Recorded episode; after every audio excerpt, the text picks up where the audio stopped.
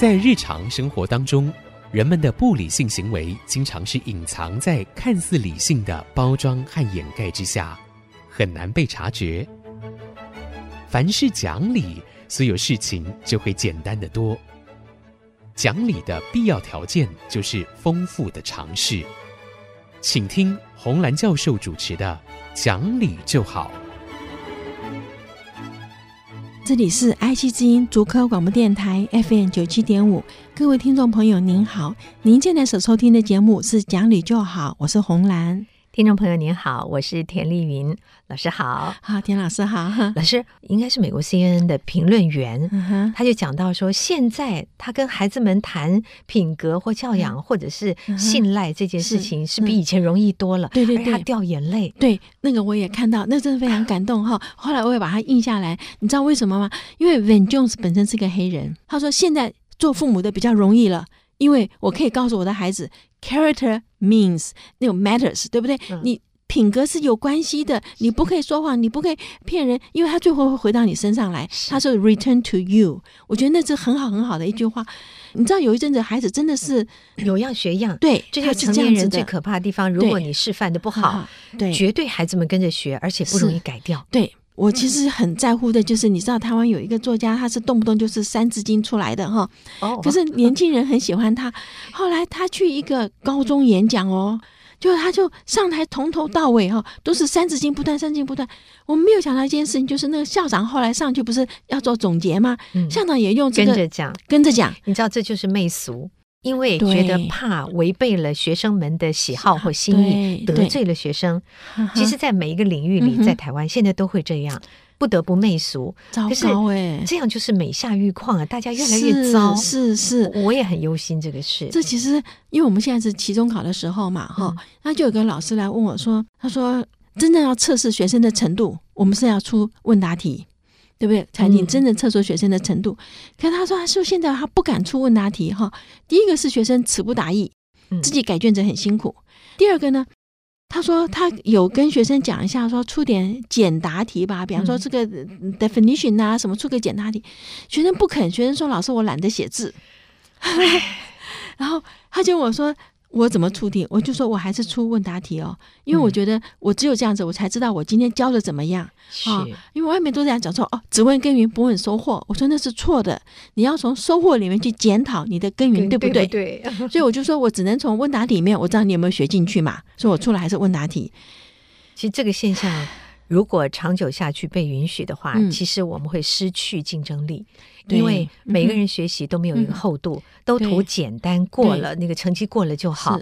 老师们又真的很怕学，因为学生可以评老师嘛，是是。这是最糟糕的现象。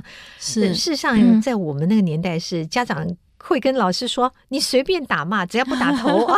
”对，就是要求好。可是现在当然不要用打的，但如果你允许年轻人在学习时候可以用这样的方式，以后就不要怪你为什么拿不到高薪，因为你没有东西，没有能力。哈，这时我想起来，你知道我去美国读书是一九六九年嘛？那时候还是一个比较我们说的旧社会时候的 一些法制，就是我们考试要有分数，要什么。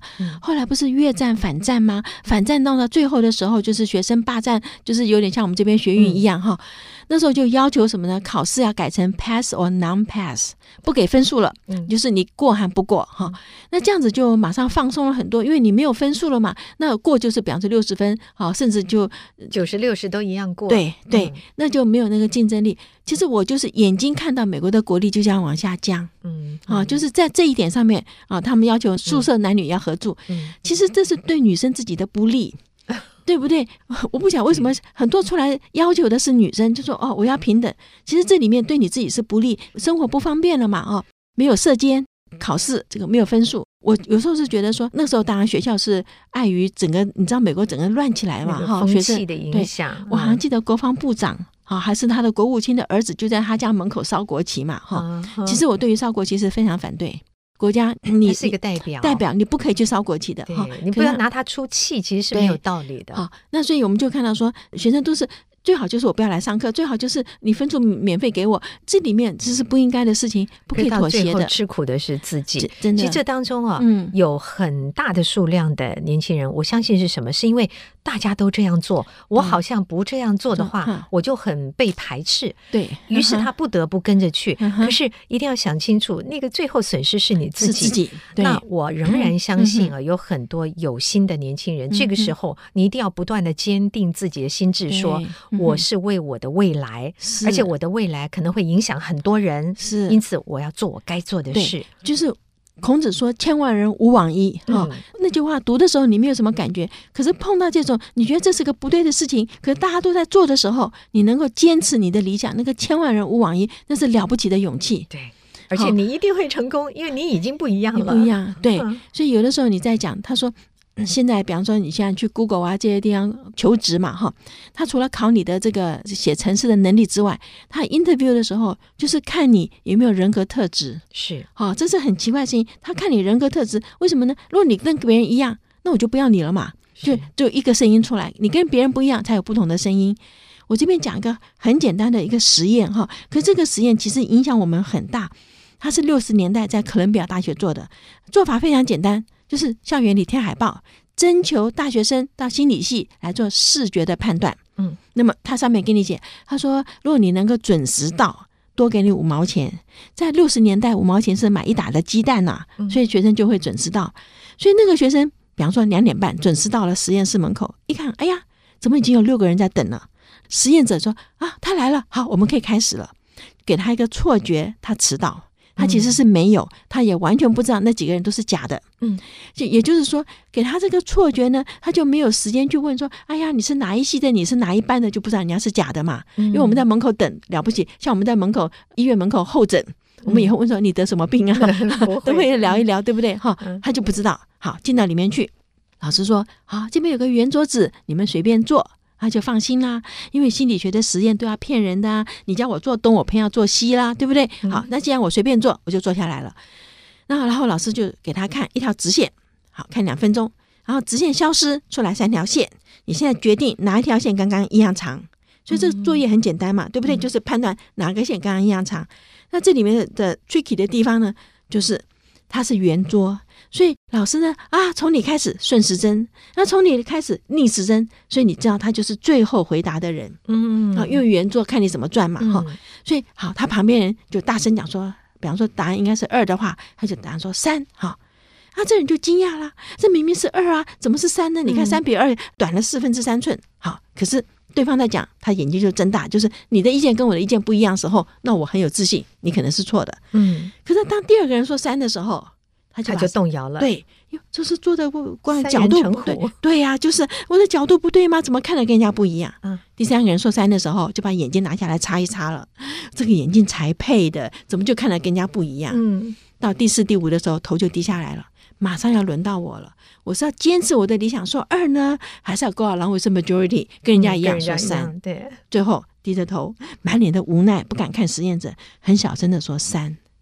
啊，这就是社会压力嘛，就是从众，对不对？对，社会压力嘛。嗯，所以这个实验真的非常好。后来心理学有很多像这样子的实验，就是说你要什么时候你才有自信心，你是对的，别人是错的，做下来基本上都没有，大概不到 ten percent 被测试的人。对，这里面就是而且是大学生，哥伦比亚的大学生哦，就是不是那种很烂的学校，你对自己应该有信心吧？你这班怎么会进这种哥伦比亚大学？是不是？是这里面的时候很可怕的，就是从众，人对自己没有信心。对，很多的呃政治人物就是利用这样的心理，对，他只要大声的说，说久了，你就觉得那好像是正确的，是对的。对，所以现在网军害怕，可怕也是在这里呀。对，网军就是一直给你这个消息，一直给你，一直给你疲劳轰炸，最后你就觉得说，哦，那可能就是为什么班我怎么对他那么熟悉？嗯，这是可怕的，非常可怕的。可是怎么办呢？我们真的需要那种非常非常睿智的人，而且要很多很多出来告诉大家：你不要害怕，坚持你自己的想法，不要人云亦云。多简单的道理，我们还是做不到。就是孔子，孔子后来我不讲他有没有讲说“千万人吾往矣”，他是怎么样的 教教学生的？但是我知道一件事情，就是一个孩子要有自信，这个自信一定是来自于同才对他长期的肯定。他自己看到他自己的能力，而不是人家嘴巴里人家夸奖你是没有用的。嗯、你是自己在实际操作的时候，你比别人强的时候，你就有这个自信。所以自信要从家里面，父母亲从小对待孩子开始，对，因为孩子在家里最容易开始受伤。对，对没错。我们在这边休息一会儿，马上回来。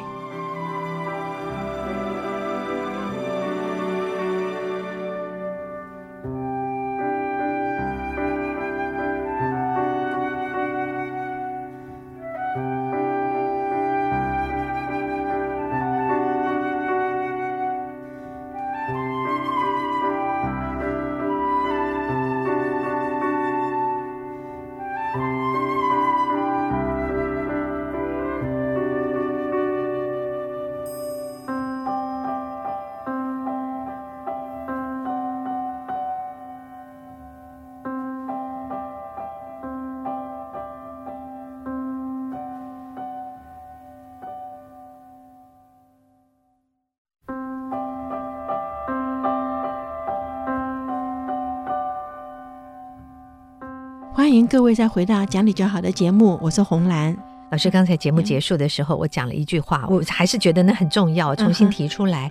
就是父母亲啊，从小你要给孩子很好的信心，不是说什么都夸他、乱捧他，不是不行，而是要让孩子知道他是被肯定的。是。因为像我这个年代，有太多的孩子，我们都是被爸爸妈妈责备长大的，就是你不好，你考不好，你什么？没错，真的很没有信心呢。对，像我们也是啊。我觉得我出国以后，一直到。好像拿到博士都还没有什么信心。我觉得我是回台湾教书，啊，已经在中正大学教书。那时候我那年是四十四岁。然后呢，呃，在学校有一次开校务会议，我们就里面有一个老师哦，那个老师就是那个那时候就叫做党外了哈，就是很彪悍的那种。那时候是林清江校长哈，校长不知道在讲一个什么东西的时候，他就从椅子上站起来，就拍着桌子说：“像我这种美女。”我就眼睛看他说啊，那你是美女，那我是什么呢？就是我是第一次觉得说，哦，原来很多人对自己是很有信心的，而不是像我们觉得说不敢称赞自己，或者是不敢觉得自自己有什么能力的哈。后来，史丹福大学有一个教授，他就做了一个实验，那实验就很好，让我们看到说，今天孩子要有信心，是需要父母亲实际去夸奖他，浮夸是没有用的，而且这个信心呢，必须是来自于同侪对他长期的肯定。他从自己的成绩里面知道说自己是有这个能力的，那个这个才可以。对，可是通常在家里面，如果已经被父母亲吓到胆怯的孩子，他进了学校自然会胆怯。很微妙的就是，其他有信心的孩子就会欺负他。没有错，说他要再从红柴那里得到信心更难很难，所以他必须是有一个能力哈，是很强的。就比方说曾正成呢，我想各位已经不太记得他的名字，他是两千年代表台湾去韩国参加电玩比赛拿冠军的，嗯，因为那时候台湾真的到什么地方都没有拿到冠军，哎，电玩比赛拿了冠军。回来的时候，哦，真的是很多人都欢迎他，而且哈，因为电玩是在国中这个阶段是非常红的嘛，哦，我还记得说，我先生那时候在做部长，就去接见他，希望鼓励他好好读书。但是呢，他在学校里走路是有风的呀，因为他电玩打得好，他有专长，他的技术好。对，其实我们很多人对于电玩或者现在一些电竞啊，会有一个比较矮板的印象，觉得那就是在玩，呃，这些孩子都不好好读书。但是我最近认认识的几个年轻人，他们玩电竞游戏。当他们在谈电竞游戏的学习过程的时候，我发现一个非常棒的特质是，每一个人都很清楚的知道我的目标是什么。我不是只是为了玩跟消耗时间或追求时髦。是，他也告诉想学习的人说，你必须先有什么样什么基础，而且你要花多少时间，要怎么吃苦。如果你只是想说我要拿冠军，中间过程你怕吃苦的话。根本就不要参加，没错。而且这几个年轻人又有礼貌。啊，我就觉得不管是哪一个我们以前想象不到的行业出现了，在过去可能有负面的印象，可是事实上只要是在这个地方成功的人，你会发现他的特质绝对是敬业、努力、热情、有礼貌。对，因为不然不可能拿到冠军，对不对？其实哈，这里面一个很重要的地方，现在有很多的科学家在研究电玩如何影响大脑。如何使我们的学习跟电玩一样吸引孩子？对对。那么这边里面说，您刚刚所讲的，其实都是他们做出来的哈。好的电玩，它可以训练你的视觉搜索的能力，好，眼睛看的搜索的很快，然后马上抓到，比方说图一出来，抓到重点，嗯，好。然后呢，他说。给他们忍受挫折的能力，因为打电话会死嘛，常常会不是一帆风顺打就会死，死的就是挫折嘛，哈。但那个挫折好处在于，你再开机你就活了，你有机会，对，给你一个机会，一个希望。所以这里面有蛮多东西。现在电玩不是像以以前那样子哈，其实把历史啊、地理、国际编进去，编进去，对，编完就边学习，边学习，其实是最好的嘛，寓教于乐嘛。我们以前不是说这样子哦，那是最最好的。这个对孩子有信心哈，我们刚刚讲那个实验，我很快把它讲一下，因为父母亲可能可以从里面得到一些启发哈。这个 Carol Dweck 的实验是这样子，他把四百名小学五年级的孩子找到实验室来哈，连续三天呢，第一天给他们做个很简单的数学测验，就考得很好啦。发卷子的时候，老师就随机把孩子分到一个，就是你很努力。考得很好，那你很聪明，考得很好，就是一个就是天赋的，一个就是你后天要努力的，他就是随便随机分呐，哈。然后第二天再来的时候呢，就给他们比较难的考卷，比方说他们是五年级的孩子，给他们做八年级的考卷，嗯，那就不会了嘛，对不对？那你就马上看到那个昨天被称赞聪明的孩子脸色发白了。我不是聪明吗？怎么我不会了呢？因为他不知道那是八年级的考卷。嗯，然后五年级的孩子呢，就拼命在那边做，努力要成为努力的孩子，嗯，把努要把答案做出来嘛。哦，最重要就是在发考卷的时候，老师跟他说，你可以去选考得比你好的人的考卷，还是去看比你考得不好的人的考卷。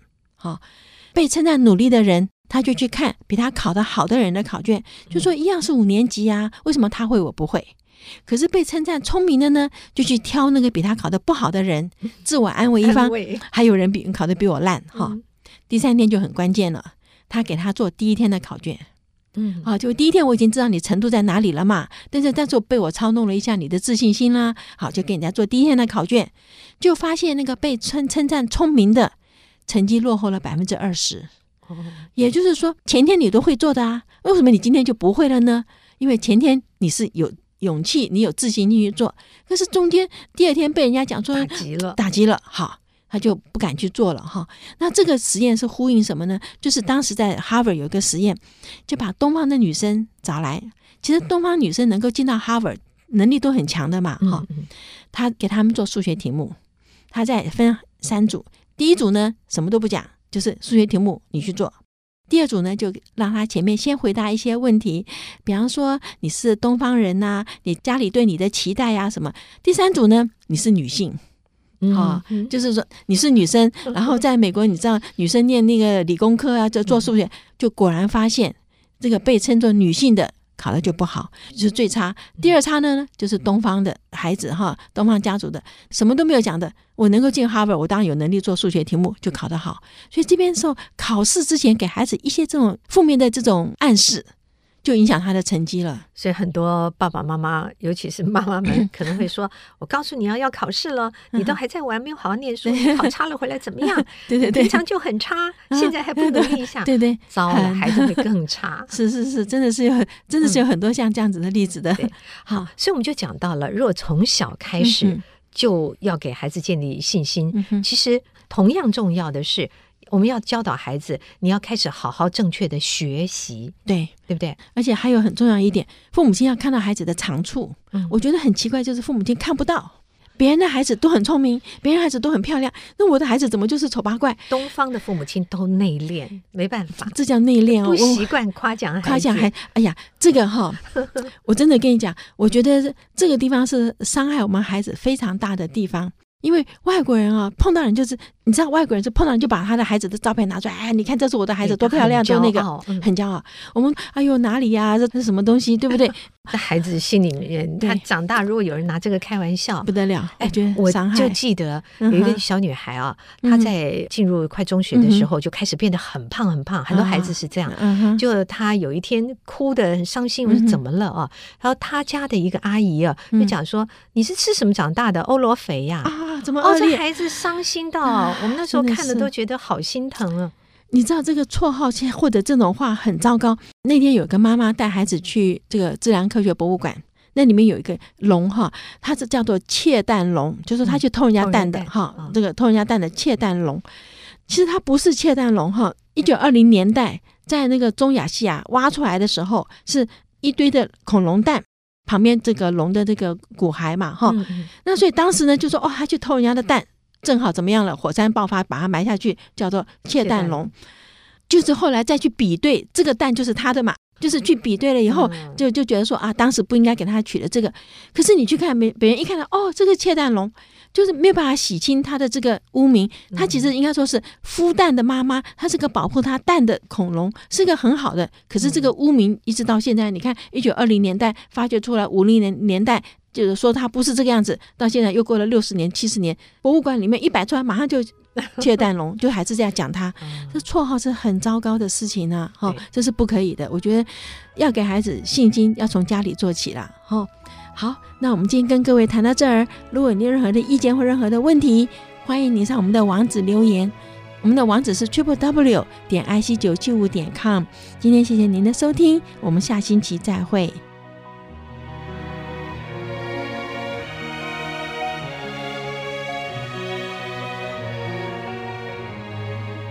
本节目由联华电子科技文教基金会赞助播出，用欣赏的眼光鼓舞下一代。